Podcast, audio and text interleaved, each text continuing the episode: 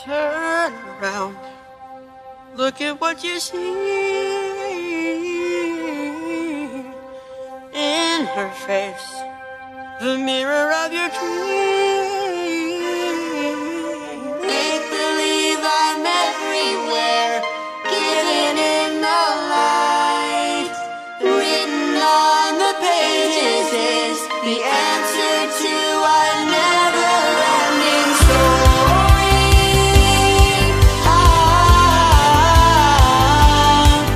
bem, sejam todos bem-vindos a mais um episódio do EAE, seu podcast de exposição das escrituras. Hoje nós vamos continuar no capítulo 18. Agora vamos ver Jesus diante de Pilatos. Vamos destrinchar um pouquinho da história de Pilatos, entender por que Pilatos agiu da forma que agiu, por que ele era tão enigmático no seu confronto com Jesus. Vamos estudar também as respostas curtas e rápidas de Jesus, se tem algum motivo aparente para uma resposta tão curta, tão fria e tão rápida de Jesus, mesmo quando acusado injustamente, e vamos entender lições que podemos tirar de toda essa bagunça.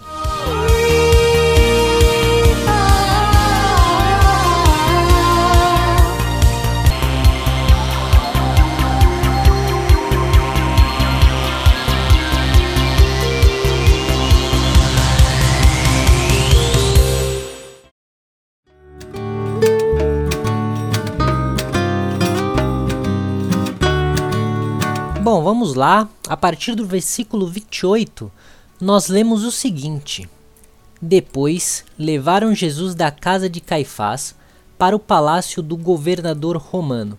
Já era de manhã cedo. Os líderes judeus não entraram no palácio porque queriam continuar puros, conforme a religião deles, pois só assim poderiam comer o jantar da Páscoa. Então o governador Pilatos saiu foi encontrar-se com eles e perguntou: Que acusação vocês têm contra este homem? Eles responderam: O senhor acha que nós lhe entregaríamos este homem se ele não tivesse cometido algum crime? Pilatos disse: Levem este homem e o julguem vocês mesmos, de acordo com a lei de vocês. Então responderam: Nós não temos o direito de matar ninguém. Até aqui, por enquanto. Bom, a primeira coisa que temos aqui são os líderes não entrando ou se recusando a entrar no palácio do governador, porque eles queriam continuar cerimonialmente puros para a, a celebração da Páscoa que aconteceria no dia seguinte. Os judeus, nós sabemos é, que eles, o dia para eles inicia com o nascer do sol e termina com o pôr do sol. Então, até o pôr do sol, eles teriam uh, que realizar toda aquela tarefa de entregar Jesus, de crucificar Jesus e voltar para casa deles, porque a partir do momento que o sol se pôs, é, se pôs, eles estariam entrando no, na Páscoa, no dia de Páscoa. Então eles precisavam se manter puros naquele dia. Uh, se nós formos ler em Atos, no capítulo 10, quando Pedro vai se encontrar com Cornélio, nós vemos o seguinte no versículo 27 ao 28. Enquanto conversava com Cornélio, Pedro entrou na casa e encontrou muita gente reunida ali, e então disse a todos eles: Vocês sabem muito bem que a religião dos judeus não permite que eles façam amizade com não-judeus ou entrem na casa deles. Na verdade, essa, essa regra, essa ordenança, ela era muito mais por uma regra cultural, ou seja, era um costume dos judeus seguir essa linha de não fazer amizades, do que uma lei propriamente dita. Tinha sim leis uh, que diferenciavam um israelita de fato de um estrangeiro, porém nada na lei dizia que eles não poderiam ser amigos. Inclusive, se um, um não judeu quisesse uh, se juntar à, à comunidade de Israel, ele era bem-vindo desde que passasse por todos os ritos Uh, ele tinha que ser circuncidado, tinha que oferecer os sacrifícios e etc. Agora, um gentil que não era judeu uh, e que morava ali no meio deles ou perto deles, aí realmente eles tinham que ev evitar o contato porque eles acreditavam que a casa dele era impura. E por isso eles evitavam entrar e permanecer na casa de um estrangeiro. Isso nos traz uma lição de quão grande e de, é, de como era grande o zelo religioso desses homens, ainda que eles fossem pecadores perseguindo o Filho de Deus. É muito comum nós vermos pessoas que observam até o mínimo detalhe da lei dos costumes é, e mesmo assim não conseguem deixar de ir contra a vontade e a lei de Deus. É muito fácil guardarmos ritos, guardarmos é, regrinhas que criamos para que o convívio seja mais fácil ou para que as pessoas possam controlar melhor aquilo que elas acreditam. É muito mais fácil fazer isso do que de fato fazer a vontade de Deus. Ah, havia casos atípicos, ah, onde, como o caso de Estevão, onde os judeus eh, não levavam os seus casos até o imperador, ou até mesmo o caso da mulher adúltera, onde eles decidiam terminar uh, a sua sentença, executar a sentença de morte por eles mesmos. Mas todas essas exceções eram uh, feitas meio que por debaixo dos panos, na clandestinidade, e eram sempre com pessoas que raramente se tornariam conhecidas pelos, pelos próprios governadores, os procônsulos de Roma, porque eram pessoas desconhecidas ou que não afetavam uh, o pleno governo de Roma em Israel, em Jerusalém. Porém, o caso de Jesus era diferente. Jesus ele já havia se tornado muito famoso e influente em Israel. Então, a execução pública de Jesus, e ela deveria ser pública, porque eles queriam mostrar ao povo que eles estavam exterminando um, um herege, um falso mestre, um, um apóstata, é que não, tem, não tinha esse termo ainda, mas um herege, do, do pior sentido da palavra. Eles tinham que mostrar isso para o povo, que eles estavam executando esse homem e que os religiosos, que eram o símbolo da, da boa conduta, o símbolo de relacionamento com Deus, de, o símbolo de servos do Senhor, que esses homens rejeitavam os ensinos de Jesus. E eles não poderiam fazer isso uh, publicamente sem que isso chegasse aos ouvidos do César, aos ouvidos de, do próprio Pilatos. E eles seriam sim repreendidos por isso, poderia até haver punições do império por conta desse crime, que seria aplicar a morte, mesmo ela não sendo concedida a eles. Né? No verso 29, então, Pilatos uh, ele sai para interrogar os judeus e ele pergunta quais são as acusações contra os judeus. Porém, os judeus eles não respondem. Eles não tinham, na verdade, uma acusação grave o suficiente para que Pilatos o condenasse à morte. Eles sabiam que dizer a Pilatos, olha, esse homem é um herege, eh, não seria suficiente para Pilatos dizer que ele seria crucificado. Pilatos provavelmente diria que isso, como ele disse, que isso é um caso religioso deles e que eles resolvessem isso por eles mesmos. Ah, ou seja, Jesus poderia ser punido, poderia ser preso, mas não mereceria a morte na visão de Pilatos, só porque ele não concordava com a religião dos judeus. Pilatos ele se mostra uma pessoa que não se preocupa muito com as questões judaicas ou com o povo judeu, já que aquilo que os judeus tinham como mais sagrado, aquilo com que os judeus tinham de maior importância, Pilatos trata como algo sem importância, algo vazio, algo, algo que não valia a pena o seu tempo. E com isso ele, tem, ele tenta se esquivar dessa, desse problema e, e passar essa responsabilidade para outros. É, em outros relatos, nós, nós vemos inclusive ele mandando Jesus a Herodes para que Herodes o julgasse, pois Pilatos não queria ter a ver com picuinhas religiosas, já que ele mesmo uh, não considerava essas picuinhas dignas de sua atenção. Só que então nós vemos uma frase muito interessante, um versículo muito interessante que João adiciona aqui uh, no versículo 32. Ele diz que isso aconteceu, ou seja, os judeus levarem Jesus até Pilatos e insistirem que Pilatos o condenasse. Isso aconteceu para que se cumprisse o que Jesus tinha dito quando falou a respeito de como ele ia morrer. Jesus havia dito que ele iria ser levantado mais de uma vez ele disse que atrairia todos a ele. Ele disse que era necessário que o filho do filho do homem fosse morto uh, e fosse entregue aos gentios para ser morto. E por isso Jesus não poderia ser morto a pedra, apedrejado, porque essa era a única sentença de morte uh, que a lei de Moisés trazia para aqueles que fossem sentenciados à morte.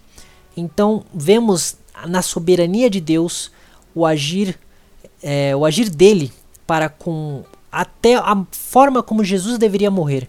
Deus ele encaminha os acontecimentos para que a sua vontade seja cumprida até mesmo na forma com que uh, Jesus iria morrer. Isso nos mostra que Jesus ele não só Jesus isso nos mostra que Deus ele não só é, providencia os fins, como ele também providencia os meios ao qual esse fim será atingido. Deus ele não age só no fim, ele não só coloca o objetivo a ser alcançado ou o resultado a ser alcançado, mas Deus ele trabalha no meio, ele trabalha nas circunstâncias, ele orquestra toda a história da forma que bem entende, para que ela então chegue a um fim que é desejado por ele.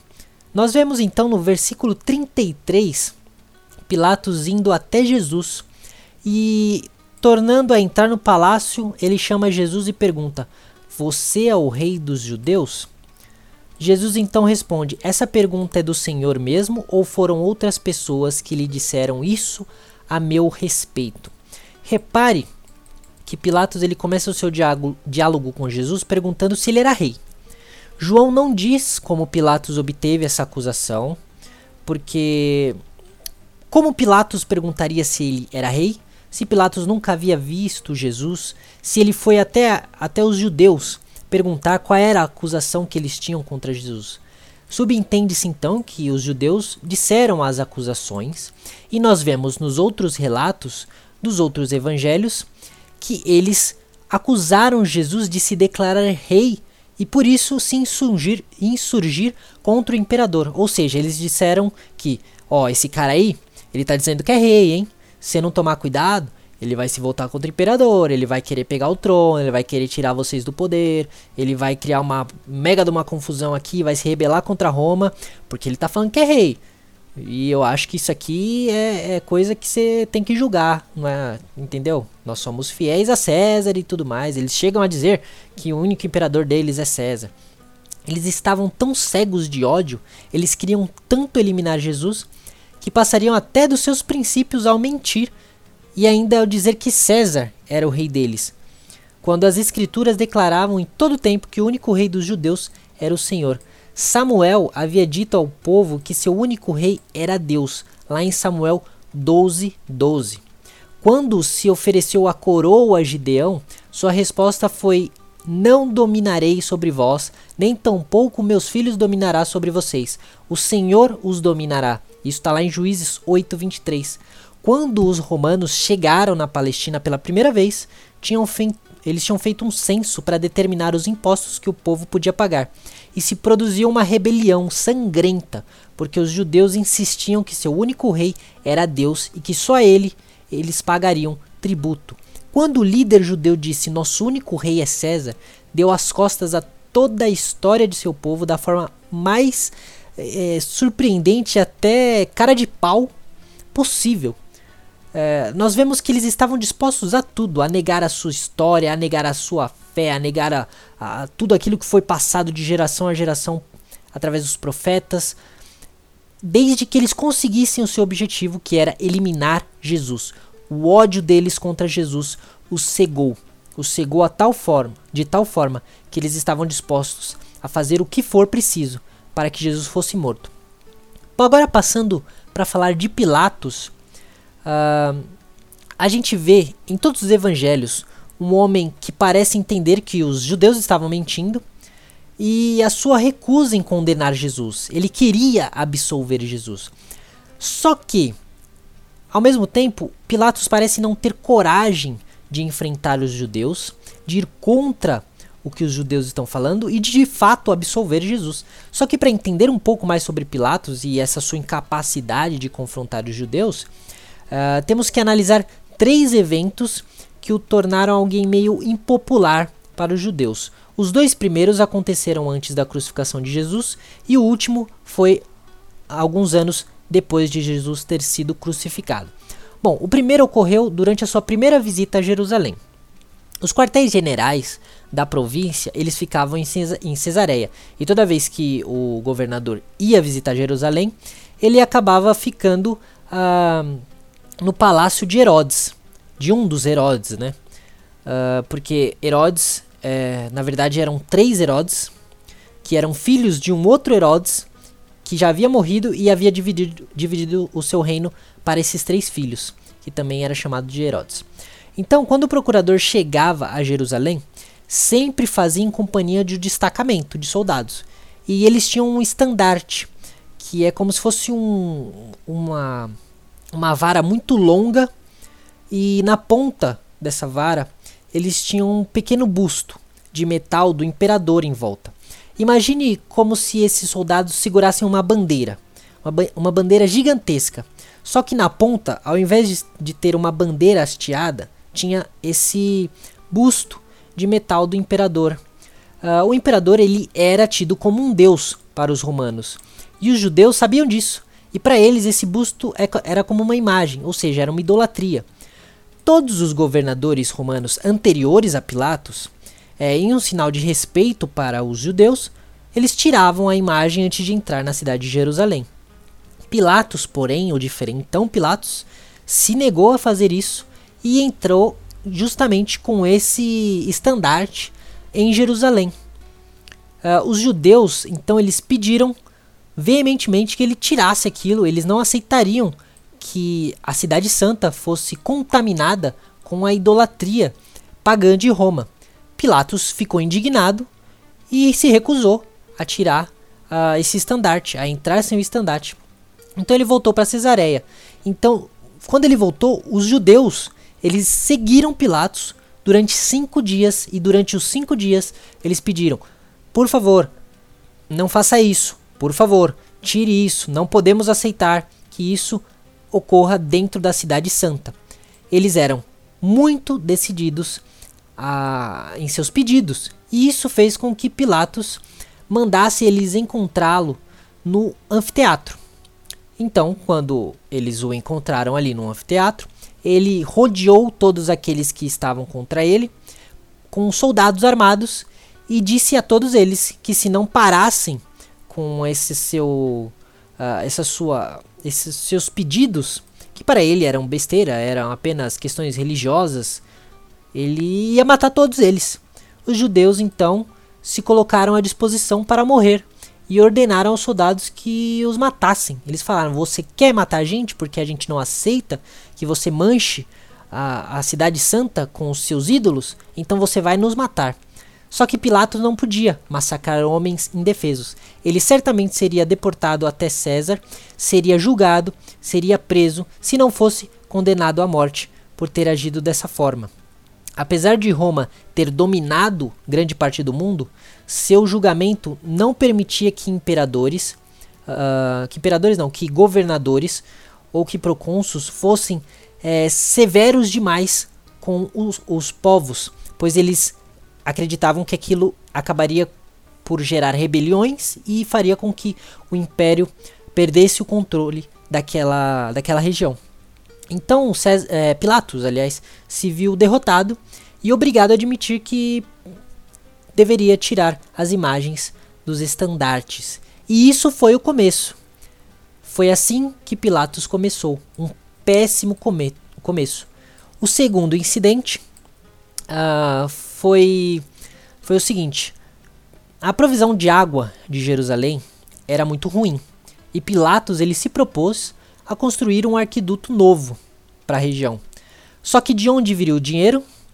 Do tesouro do templo. Por quê? Porque o templo era onde havia milhões em tesouro uh, naquela época. Porém, é pouco provável que Pilatos ia tirar dinheiro dos sacrifícios, aquele dinheiro que era é, usado para é, fins religiosos, para o culto no templo. Não, o mais provável é que ele tinha tomado o dinheiro que era chama, chamado de corban, que era, um, era, era a quantidade de riqueza que vinha de fontes que não os tornavam aptos a serem usados no serviço sagrado, ou seja, eram dinheiros impuros, por assim dizer. Uh, o aqueduto que Pilatos queria construir, ele era muito necessário. A provisão de água, inclusive, ia beneficiar o templo, que precisava sempre de uma boa medida de limpeza, até porque eles faziam sacrifícios contínuos praticamente todos os dias. Uh, só que o problema é que o povo resistiu a essa ideia. Ainda que Pilatos pegasse o dinheiro que não ia ser usado uh, nos cultos, é, no, nos cultos do templo, eles ainda assim resistiram. E eles saíram às ruas e fizeram protestos.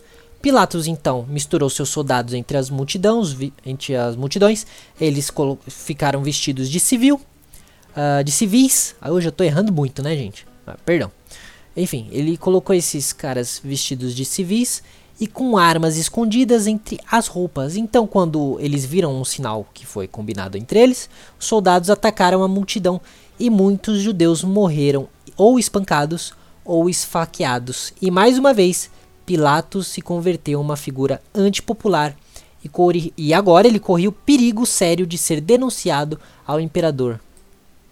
Só que temos ainda um terceiro incidente. Esse terceiro aconteceu após a crucificação de Jesus no ano 35 depois de Cristo.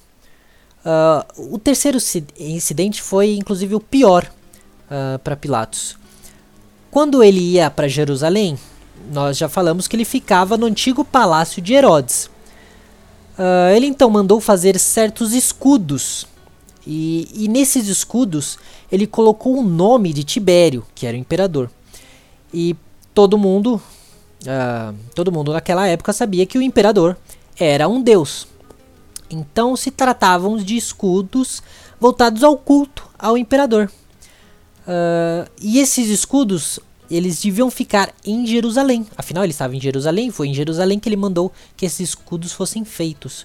O povo então se revoltou novamente os homens mais importantes da sociedade judaica, inclusive aqueles que apoiavam o imperador com mais vontade, aqueles que ainda eram defensores do seu trabalho como governador, uh, os defensores de Pilatos, eles pediram que Pilatos parasse com isso, que tirasse aqueles escudos dali. Só que Pilatos não quis fazer isso. Os judeus então finalmente denunciaram esse assunto a Tibério, que era o imperador, que era o César de Roma na época, e Tibério ordenou que Pilatos tirasse os escudos. E é importante agora dizer como terminou Pilatos. Esse último incidente, como eu disse, foi no ano 35 depois de Cristo, foi após a crucificação. Então, é, por causa desse incidente, houve uma rebelião em Samaria. Ela não foi muito séria, por quê? Porque Pilatos sufocou essa rebelião com uma ferocidade sádica e com uma quantidade enorme de execuções. E os samaritanos, eles sempre foram uh, cidadãos muito leais a Roma. Então o delegado da Síria interveio nessa questão e, e relatou isso a Tibério. Tibério então mandou Pilatos retornar a Roma. Só que quando, é, enquanto Pilatos retornava a Roma, Tibério morreu. E segundo a informação que temos, Pilato nunca foi a juízo e a partir desse momento ele desaparece completamente da história.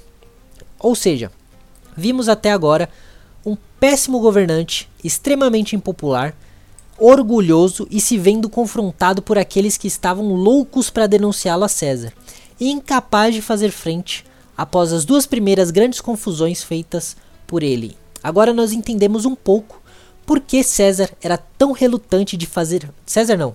Por que Pilatos era tão relutante é, de fazer frente contra aqueles judeus. Ele já era muito impopular. E, inclusive, vemos que quando os judeus o acusam de traição a César, isso faz reconsiderar a sua posição de soltar Jesus, pois ele sabia que se isso acontecesse, ele seria denunciado e ele provavelmente iria a julgamento uh, em Roma. Jesus então confronta Pilatos. Pilatos pergunta para ele: uh, Você é rei? Né?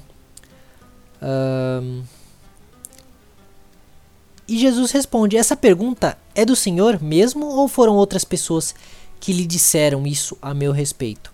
Ou seja, Jesus ele confronta uh, Pilatos e temos uh, nessa, nessa, nesse confronto de Jesus, nós temos a nossa responsabilidade em reconhecer o senhorio de Cristo ou rejeitá-lo.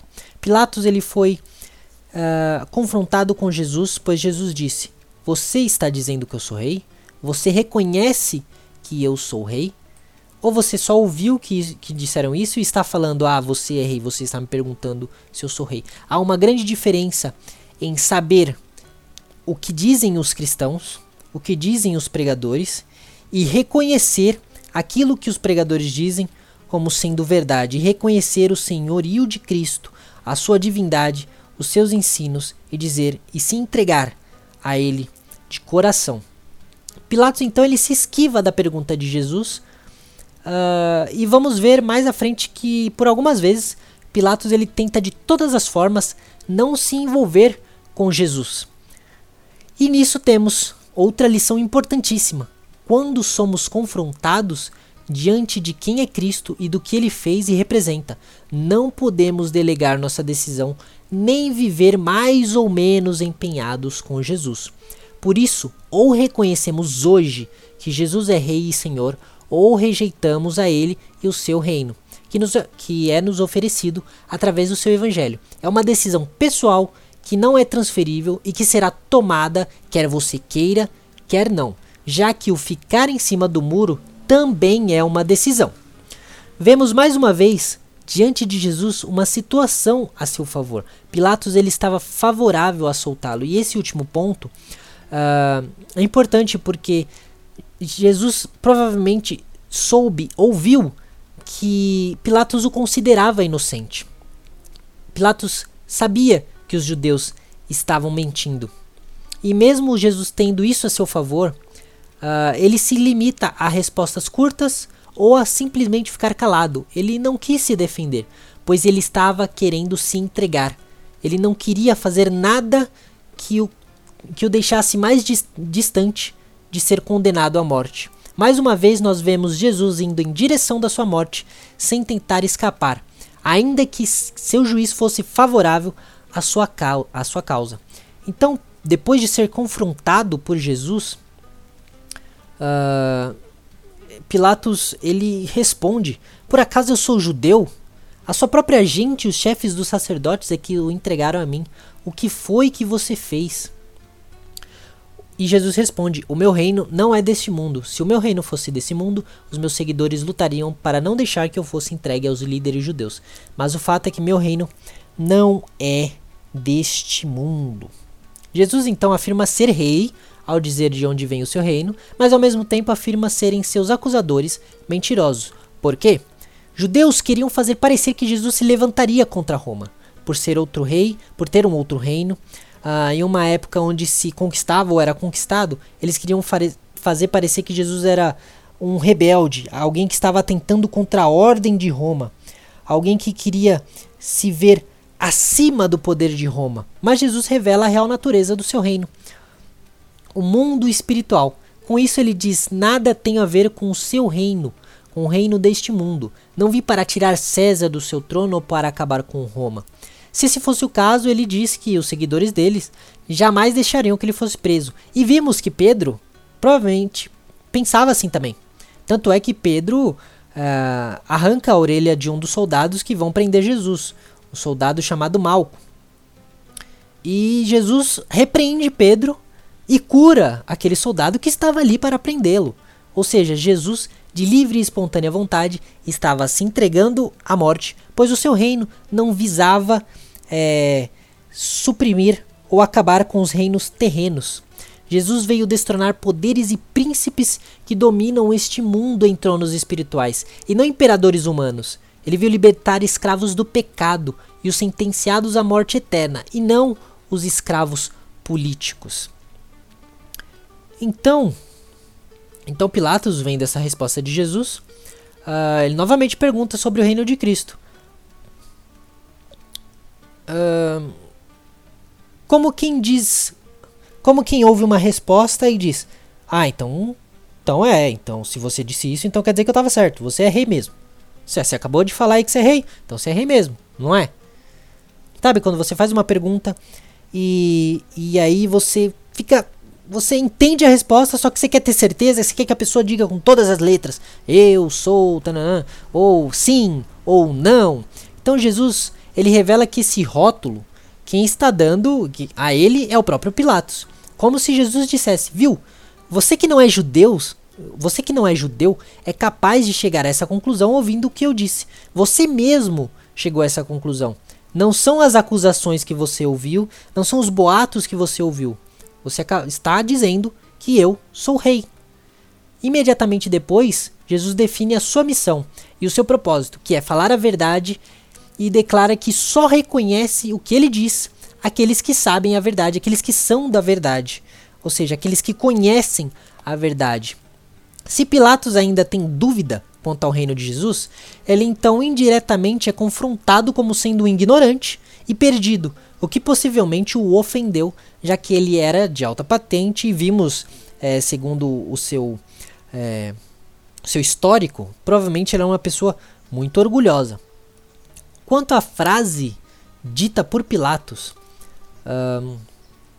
existem duas linhas que os estudiosos adotam. Uh, a primeira é de que a sua pergunta foi em tom de zombaria, ou seja, quando ele disse o que é a verdade, é como que se ele não se importasse com a verdade que Jesus estava falando.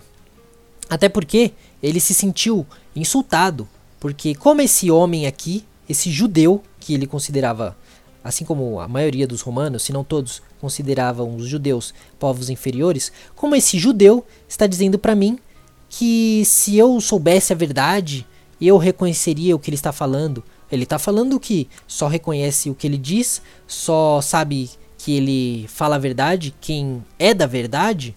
Ué, então ele está falando que eu não sou da verdade? Ele está falando que eu sou um ignorante? Então essa é a primeira opção, que ele se ofendeu com o que Jesus disse e apenas zombou dizendo: "Ah, o que é a verdade? Você vai me dizer o que é verdade? Quem é você para me dizer o que é verdade?" A segunda opção é que Pilatos tinha conquistado de tudo estava quase no topo do serviço militar e certamente era um homem de muitas posses, mas sabia que ainda faltava algo a ele. Por ser alguém supersticioso e temer que havia possibilidade, mesmo que pequena, de Jesus ser realmente um Deus, houve nele um lampejo de desejo por saber o que era essa tal verdade a qual Jesus havia dito. Mas vemos que o seu medo de Deus não foi maior do que o medo de desagradar aqueles judeus que o acusariam de traição por apoiar um suposto rei que não fosse César. E aí nós vimos, voltamos essa pergunta para você, para mim, para você. Qual caminho você escolheria? Você desafiaria os homens pequenos e poderosos por, ter, é, por temor a Deus, é, por temor à sua verdade, por, por querer agradar antes a Deus do que os homens? Ou você se entregaria à vontade de agradar e acalmar os seus opositores, ainda que isso significasse rejeitar a Deus e a sua mensagem?